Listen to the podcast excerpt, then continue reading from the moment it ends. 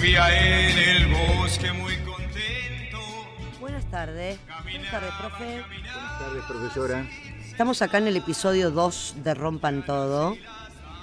Y como siempre tenemos del otro lado que nos ponen la música, nos aguantan, nos sostienen y nos miran mal cuando nos mandamos algún moco. Mateo Sansone y Teo Fornerón. Hoy qué vamos, ¿con qué vamos a arrancar, eh, profe? Hoy empezamos, va, seguimos con Morris, después otros grupos más como Vivencia, La Billy Bonnie la pesada. La Pesada. Ese es bastante. Hay que hablar de ese. Ya, ya nos vamos a tomar el Hay tiempo. Eh, ¿Querés que empiece con Morris? Dale, dale. Estamos con el oso de fondo, podríamos. ¿Y seguimos con eso? Y, y ver, contanos un poquito de, de dónde viene este muchachito. Mirá, el nene este eh, viene de los Bisnick. La primera banda que vimos la. La primera banda anterior. que vimos en el programa anterior. Estaba formada por él, por Pajarito Sakuri y por Javier Martínez. Eh, Morris eh, comenzó la carrera en ese grupo, con los que grabó en 1966.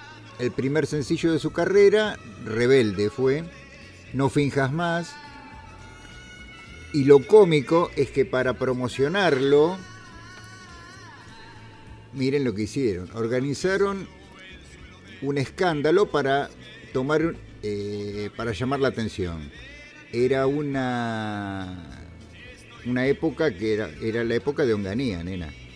Sí, la otra, la otra clase te iba a decir, Era, era- era la época de Onganía.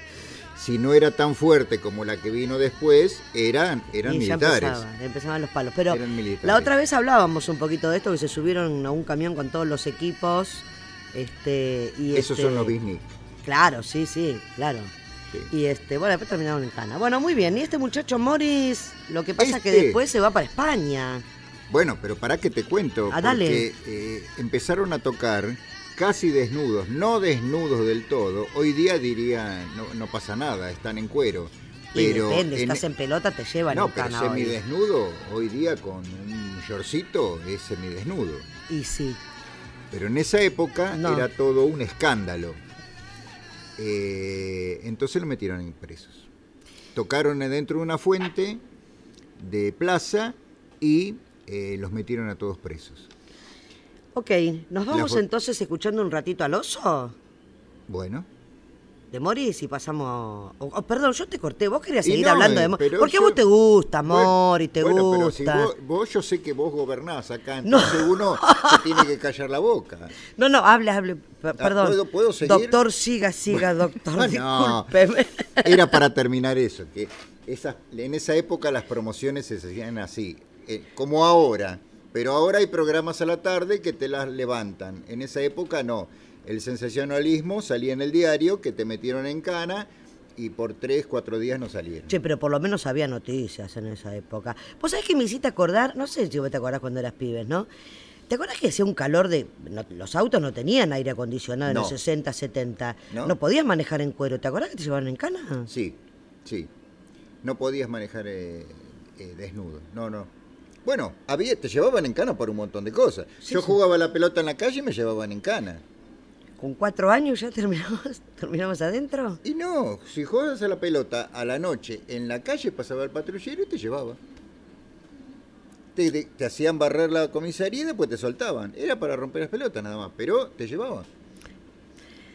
Eh, por eso, por eso Morris, ¿no? Al cual te escribe este tema que tiene una letra espectacular, ¿no? Sí. El oso, ¿no? Muy Eh, lindo. ¿Quiénes son los animales? Si los animales son los seres humanos, ¿no? Bueno, Vamos. A la noche me tiraba a descansar.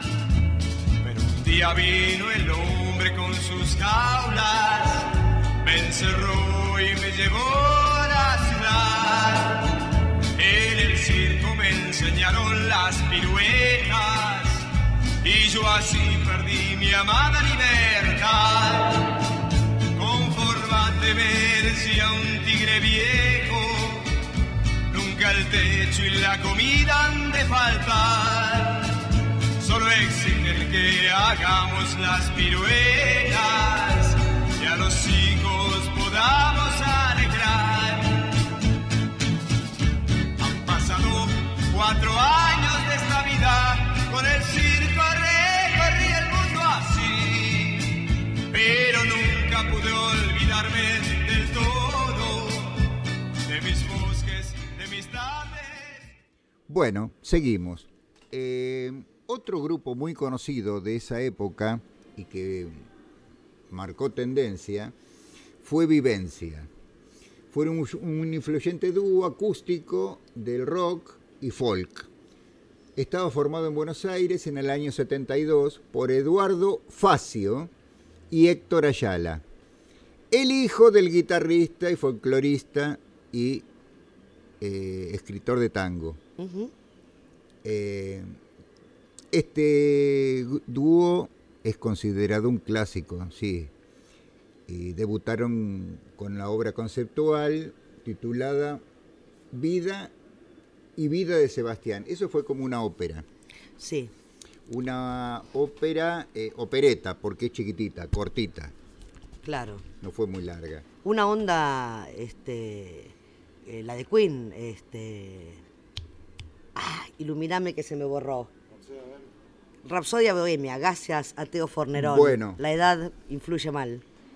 Eh, claro, algo Claro. parecido, pero en esa época, lo que pasa que eran, todos estos chicos venían de conservatorios, estos pibes sí sabían música, Sí, claro, sí, sí. todos en esa época, desde el más croto al más eh, pudiente, todos salían de conservatorio, todos sabían música, y todos sabían acordes, y bueno, basta ver una partitura de esa época con una partitura de hoy día, que eh, creo que los de hoy día no existen partitura, porque en dos renglones pones dos corcheas y ya terminó la canción. Se repite todo. Claro, imagino. Pero bueno, Queríamos buscar un tema de acá, de vida y vida de Sebastián, pero son realmente temas que duran nueve minutos, diez minutos, muy largos, muy acústicos, con muy poquita letra. Eh, entonces este, dijimos, bueno, vamos con algo un poquito más, más conocido, de vivencia, perdón, más corto también.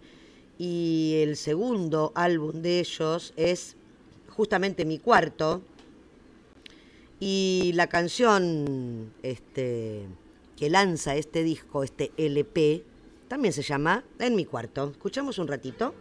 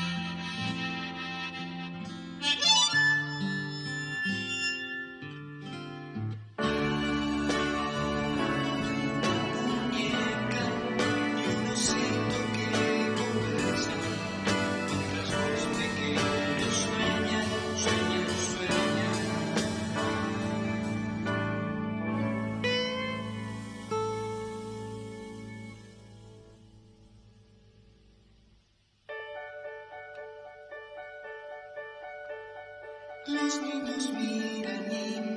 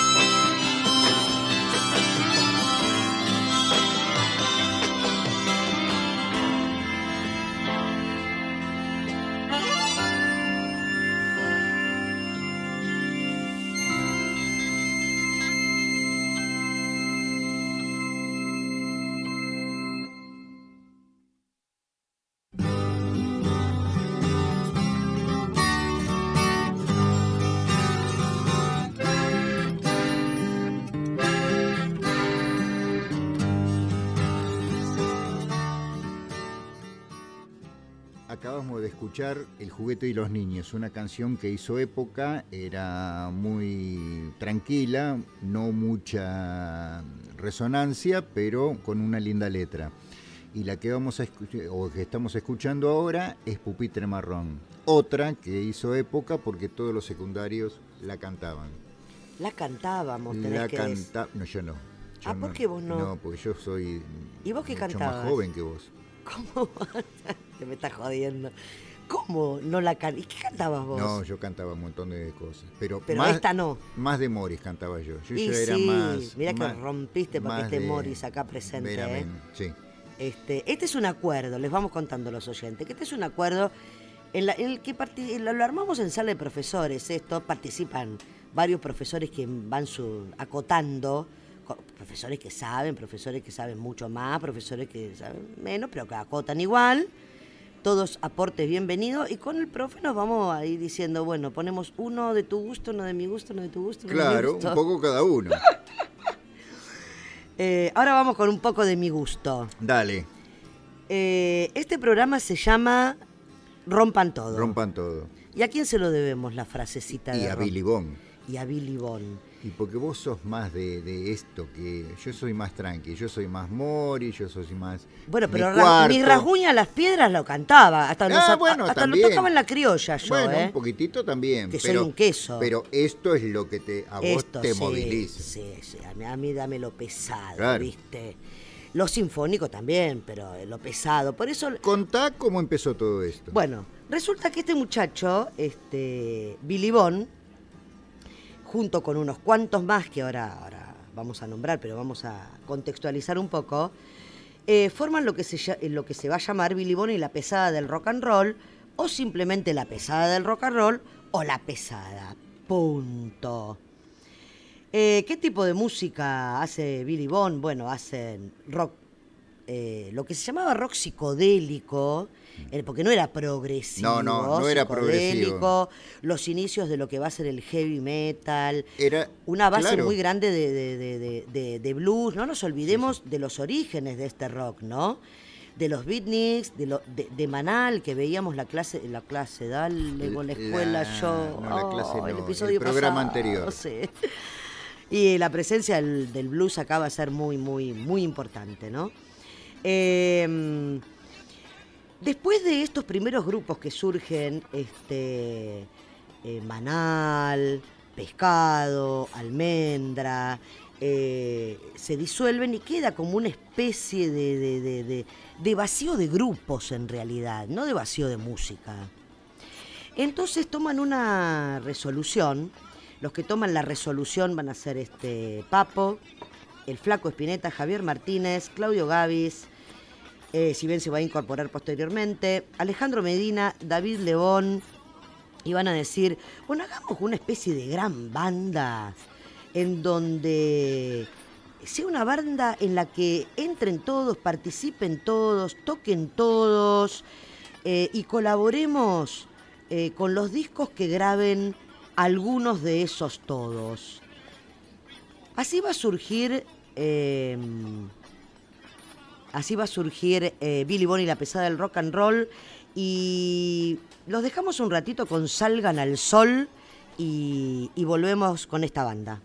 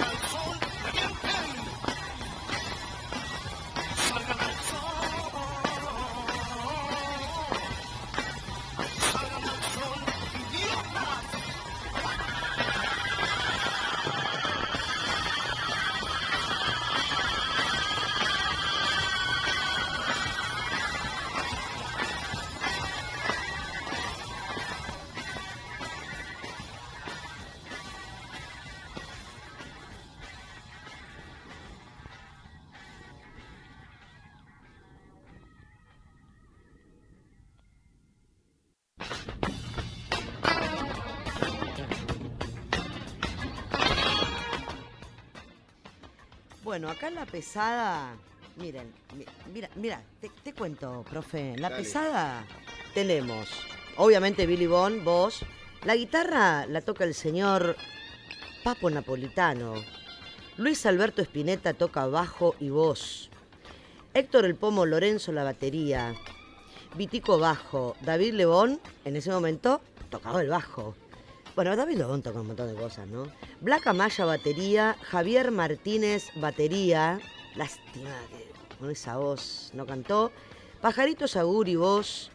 Cubero Díaz guitarra. Nombres los conocidos, pues son un montón, ¿eh? Alejandro Medina bajo, Rinaldo Raffanelli bajo, Claudio Gavis, Manal, recordemos también, guitarra, armónica y piano. ¿Y a vos te llamó la atención? Bueno, estaba Charlie García en teclados y piano. ¿Y a vos te llamó la atención quién? Jorge Pichensky eh, tocaba el violín. Mirá, ¿no? Violín. Mirá qué, qué grupo, en un escenario, 21 personas. Ahí, no todos con un instrumento, pero dos o tres de voz nada más. ¿Billy Bond no tocaba nada?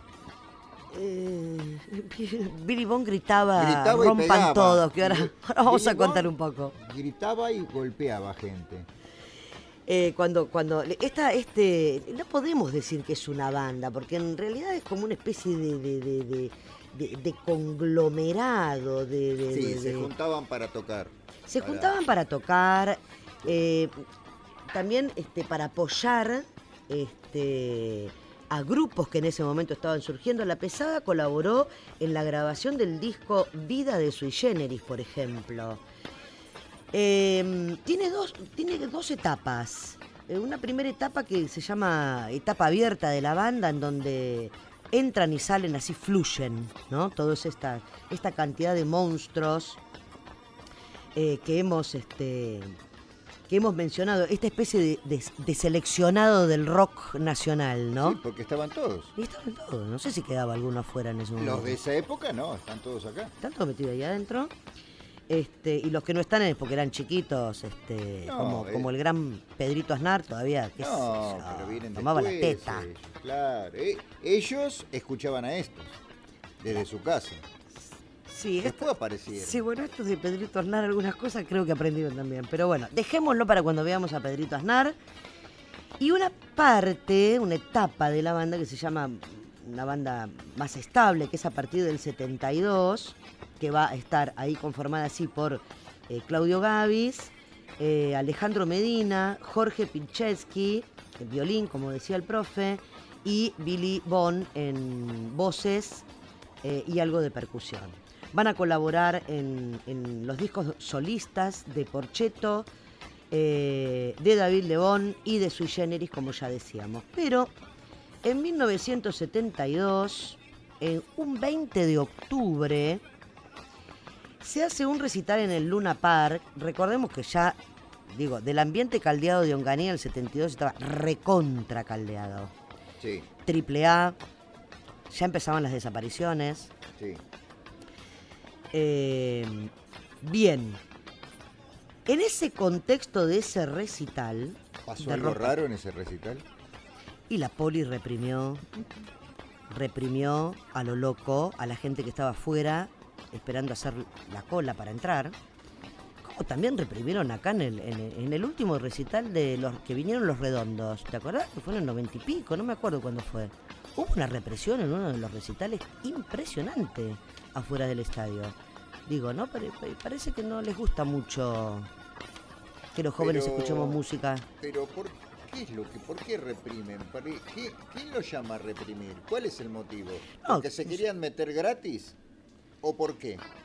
No, yo que calculo que en ese contexto no, no sé si pasaba porque se querían meter gratis o no. A ver, convengamos que Los padres quién no se coló en un recital. No. Yo me colé en un montón. Sí, bueno, pero llega un momento de que vos ya tenés, en esa época no es como ahora, que vos comprás, hace, tengo, hace seis meses tengo la entrada, antes tenías que ir ventanilla, quilombo, empujar, Exactamente. bueno, era otra época. En ese momento, yo no te puedo contar por vivencia personal, porque la verdad que era un poquito chica, ¿viste? Tenía siete años ahí en el 72. Este, pero la cana reprime fuertemente, no dejan entrar. eh, a la gente al Luna, entonces Billy Bond se recalienta y desde arriba del escenario gritan, eh, rompan todo, a la violencia se responde con violencia, ¿no? Un poco, bueno, tendríamos que hablar un poco de historia esto, ¿no? De la violencia de arriba y la, y la respuesta de la violencia de abajo, pero digo, es todo un contexto histórico en donde... Eh, ¿Quién ejerce la violencia, diría Cortázar? Si los que reprimen desde arriba o los que protestan por la represión desde abajo, ¿no? Y un poco Billy Bond toma esto, ¿no? Rompan todo a la violencia, se responde con violencia. Y fue el último recital eh, de Billy Bond y de La Pesada. Eh, Acá en Argentina. sí, porque después Billy Bond se va para Brasil junto con Claudio Gavis y no vuelven, no vuelven más. Eh, irán a encontrarse con él. Cuando hablemos vamos a retomar esto. Irán a encontrarse con él eh, los Cerú Girán. Claro. Los Cerú Girán que van a grabar en Brasil se van a encontrar con, con Billy Pero Bond. eso después hablamos en el momento de Cerú. Ok, profe, no me Porque paso. Cerú es largo, ¿eh? Oh. Ahí sí, ahí sí po- podemos hablar porque lo vimos. Ese sí lo vimos posta. Va, usted en realidad vio los Beatnik, ¿no? No te ya por el- que vi mucho, ¿eh? en el 60 Era muy pequeño yo, ¿eh? Era muy pequeño. Vamos con el, con el otro tema eh, de Cada día somos más, por favor. Cada día somos más, por favor, de, Billy Bond.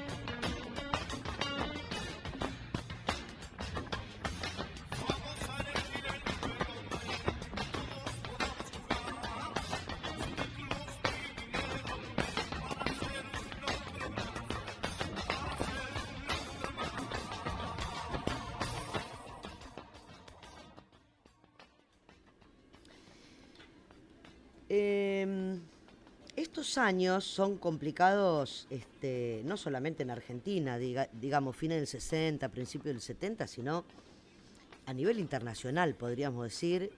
Y Estados Unidos le estaba pasando fulera, fulera allá en Vietnam, fue a meter sus narices a Vietnam, estaba en plena guerra de Vietnam. Sí, tenía muchos chicos allá. Y una resistencia interna muy grande a la guerra de Vietnam. Sí. Aparte de que la estaban perdiendo, ¿no? Pero en ese contexto se organiza un famoso recital en 1969 que se llamó Gustock, que eh, no participaron las bandas más famosas de ese momento, fueron invitados, pero no participaron. Por ejemplo, eh, los que no quisieron participar fueron eh, los Zeppelin, fue The Doors, los Beatles no se tienen claro si es que no quisieron o Nixon no los dejó entrar. Bob Dylan tampoco participó. Pero para nombrar algunos de los que sí estuvieron conocidos fue Jenny Joplin, Jimi Hendrix, The Who, em, eh, si me acuerdo de alguno más, Joy Cooker, eh, y bueno, alguno que me, debe quedar por el tintero. Sí, Crosby, Steele, Nax, Young, eh, Neil Young, bueno, etcétera.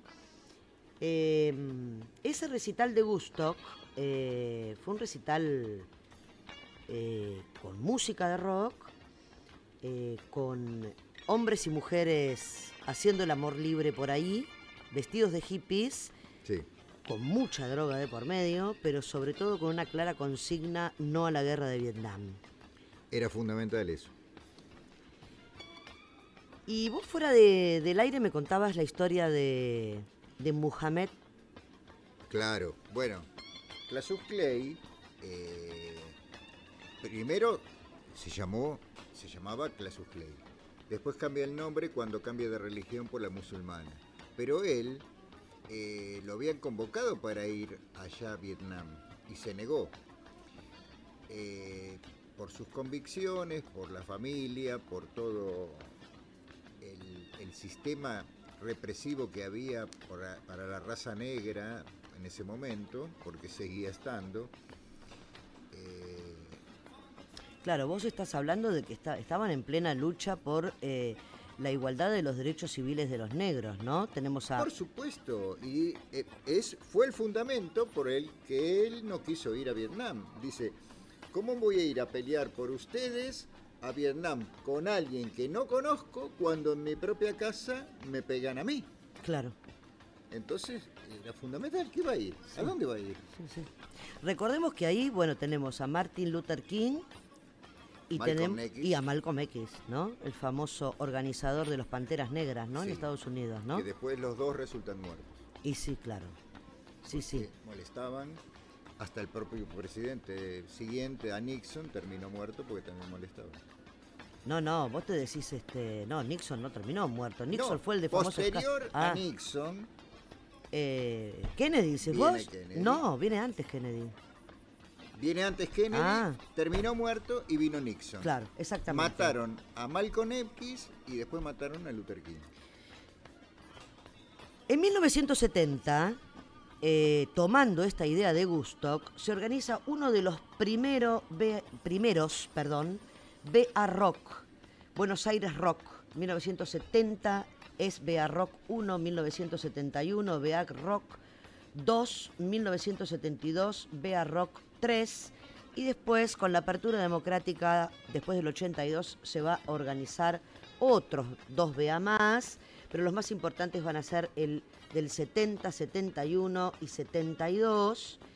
En estos BA Rock, eh, bueno, tocan toda esta serie de músicos que tenemos acá, que estuvimos hablando, y empiezan a aparecer eh, algunos personajes como, como Daniel Ripoll, por ejemplo, ah, sí, sí. en donde organiza eh, y da nacimiento a lo que va a ser una revista histórica eh, del rock argentino y que también traía rock internacional, eh, que va a ser la revista Pelo.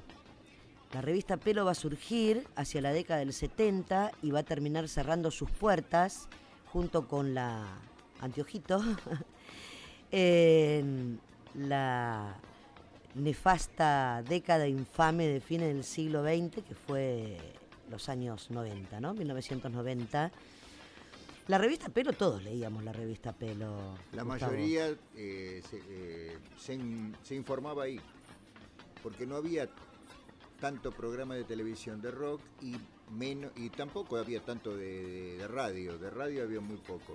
Porque lo que había de radio en el rock te tiraba todo para lo internacional. Se, se vendía mucho más los Beatles, vendía mucho más eh, grupos extranjeros. Igual. Había muy poca radio nacional, de rock nacional. Sí, porque yo me acuerdo que mi referente, ¿no? Yo te estoy hablando de cuando empecé con todo, con todo esto, tendría 14, 15 años, 12, ponele. Era Badía. ¿Te acordás de Badía? Pero Badía tenía Beatlemanía, que eran Sí. las 12 de la noche, pero los Beatles. Badía, eh, él es fanático, o era fanático de los Beatles, pero del rock nacional se hablaba muy poco, porque lo que convocaba y vendía era lo extranjero. Claro. Yo te estoy hablando de y lo que periodos permitía, posteriores. porque si vos no querías tener problema, poné a los Beatles. Si querés tener problema, poné a Billy Bond. Claro. Entonces, la radio tiene que seguir funcionando. ¿Qué poníamos? Los Beatles. Ok. Co- Como siempre. Sí, y como hoy, hoy día también, ¿eh? Amo los Beatles, digo, ¿no? Pero estamos haciendo otro análisis. Bueno, pero eh, era la- el análisis de esa época que también es, es la de hoy, ¿no? Vamos a cerrar un poquito con este con estas reminiscencias de los Billy Bond y nos vamos a otro grupo eh, que la rompió y que se llama Aquelarre y para presentarlo vamos a escuchar un ratito Canto desde el fondo de las ruinas.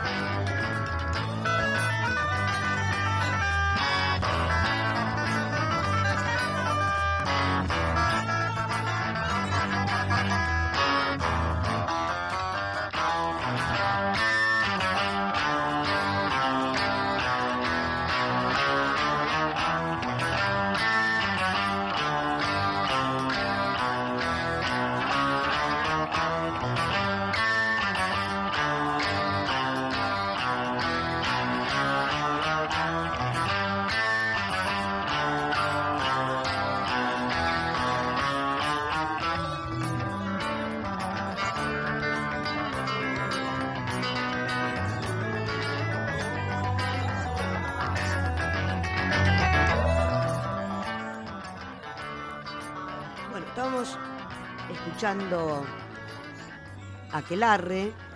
Aquelarre está formada por eh, el ex almendra Rodolfo García, el guitarrista Héctor Stark y Emilio del Guercio, también un ex almendra. Este trío, a este trío después se le va a sumar Black Amaya y Machi Rufino. Toda gente que después va a tocar, o que viene de tocar con el Flaco Espineta, o que va a volver a tocar con el Flaco Espineta en otras bandas. Eh, Aquelarre se presenta en el BA Rock de 1971, o sea, en el BA Rock 2. Eh, graban, graban este, un solo disco. eh, y después, bueno, como todo en este periodo, se disolvían. se- ¿Viste como los juegos esos de plastilina? Se mejaban la plastilina y se repartía otra vez. Se venía uno, se iba otro, aparecía otro. y se formaba otra banda maravillosa como esta. Por hoy creo que está, nos vamos, nos vamos a despedir con Yo seré el animal, vos serás mi dueño, de Aquelarre. Para que no lo conozca, los invitamos a escucharlo, pues es espectacular. Nuestro próximo encuentro aparecerán otras cosas en esta historia. El jueves próximo. No, el jueves próximo descansamos. profe. Descansamos el Nosotros estamos próximo. grandes, ¿Nosotros venimos cada hacemos? 15 días. Bueno, pero profe. como usted manda, vio, y yo no estoy enterado de nada, entonces... Se hace eh, la, la víctima al aire, se hace la ¿Es cada víctima. 15 días esto? Ah, bueno. ¿Vio? Entonces, Estamos bueno, grandes, ahí toma la y- pastillita a la sí, mañana. sí, la culpa siempre va a ser mía, no se haga ningún problema. Entonces, eh, dentro de 15 días nos vemos de nuevo y seguimos hablando un poco más de Aquelarre. Gracias Mateo, gracias Teo. Nos vamos, nos vamos con esta banda Aquelarre. Que suene, por favor. Gracias, hasta luego. Thank you.